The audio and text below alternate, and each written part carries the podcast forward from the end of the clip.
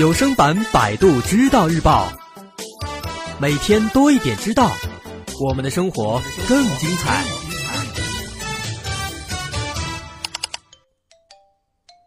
今天我们来看，喜欢挖鼻孔是一种强迫症吗？我们都知道，嗅觉的感觉器官是鼻腔里的嗅黏膜。其实，除了包含着嗅细胞，让我们能闻到气味之外，嗅黏膜还有其他作用，其中之一就是过滤空气中的微粒。这个作用在污染严重的地方尤其重要。因此，有不少医生建议，为了保护鼻黏膜，最好不要经常抠鼻子。但是，印度的一些专家却发现，抠鼻子在青少年中是一种非常普遍的行为。这项研究别人挖鼻子行为的研究获得了2001年的搞笑诺贝尔公共卫生学奖。挖鼻子狂，这是一种强迫症，其症状就是不停的挖鼻子。但是关于这种问题的研究却很少，因此印度的这些学者就调查了来自四个学校的两百名青少年，这些孩子几乎都会挖鼻子，平均。每天四次。虽然几乎所有人都会偶尔挖鼻子，但是如果太多，就有可能是某些心理疾患的症状。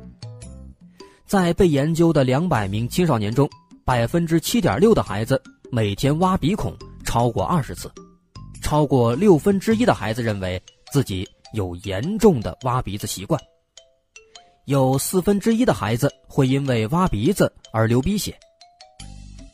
这些数据让很多人为之一惊，而实际上，这些印度学者其实并不是最早研究挖鼻孔的人。在一九九五年，美国的两位学者甚至设计了挖鼻子狂问卷，通过邮件形式随机寄给了一千名威斯康辛州的成年居民，让他们通过匿名的形式来进行回答。不过，最后只有二百五十四人寄回了问卷。在这些人中，有百分之九十一的人承认他们每天都会挖鼻子，百分之一点二的人甚至每个小时就要挖一次鼻子，这直接影响了正常的生活。除了过多的挖鼻子是个问题，还有些人有着其他的一些强迫性的习惯，比如咬指甲、揪头发、挠皮肤等等。如果这些行为过多，甚至伤害到健康。也都被心理学家认为是个问题，也都给他们起了名字，像是咬指甲狂、揪头发狂、挠皮肤狂等等等等。在前面说到的两个研究里，那些经常挖鼻子的人也会出现咬指甲、揪头发等问题。那么，为什么这些人即使意识到这种事情会伤害到自己，还要继续揪头发、咬指甲、挖鼻子呢？他们实际上。患有一种叫做偏执强迫症的心理疾病，也就是我们常说的强迫症。强迫症是焦虑症的一种，焦虑是我们对于未来可能发生的危险而感到过分担心，这是焦虑的名词解释。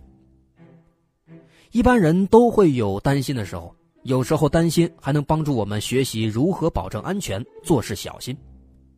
这种一般的担心。并不会造成什么问题，但是强迫症并不同于一般的担心，这种担心特别强烈，而且时时刻刻都在发生，大脑里不断的在重复他担心的念头，如果不采取措施，这种担心就会越来越严重。这些担心的想法就叫做偏执。那些为了让这些想法远离的行为，比如反复洗手等等，就叫做。强迫、偏执是一种非常顽固的想法，反复的出现在我们的头脑中。不论我们做什么，或者我们有多不想出现这种想法，这种想法也不会消失或者改变。这些偏执的想法随之而来的就是过度的担心。只有是做了那些行为，担心才会暂时消失。这些担心让我们不开心。也让我们感到害怕，让我们随时都处于警备状态，经常会因为一点小事而过分反应。另外，这些想法一直占据思想，也让强迫症的人难以集中注意，没办法全神贯注的去做任何事情。所以，为了缓解担心，强迫症的人就会做出很多种强迫行为。有时候，这种行为呢会被称为仪式，比如反复洗手、反复检查或者做固定次数。他们认为这些行为可以帮助防止坏事发生，这些仪式会暂时让人觉得没有那么烦恼，而且因为坏事一般都不会发生，强迫症的人就会认为是仪式起到了作用，久而久之，这种仪式就更难去改变了。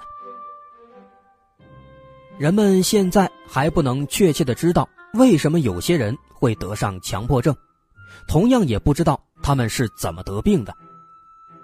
不过目前的研究也已经了解到了强迫症的一些特点。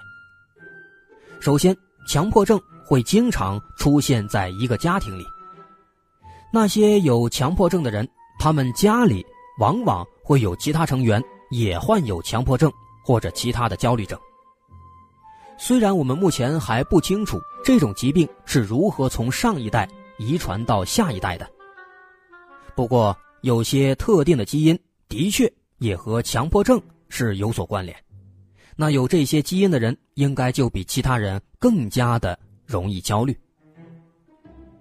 其次，强迫症也和其他的精神疾病一样，是神经系统出了问题，是大脑处理和恐惧、疑虑有关的功能出现了问题，比如与负责传递焦虑信息的化学物质有所关联。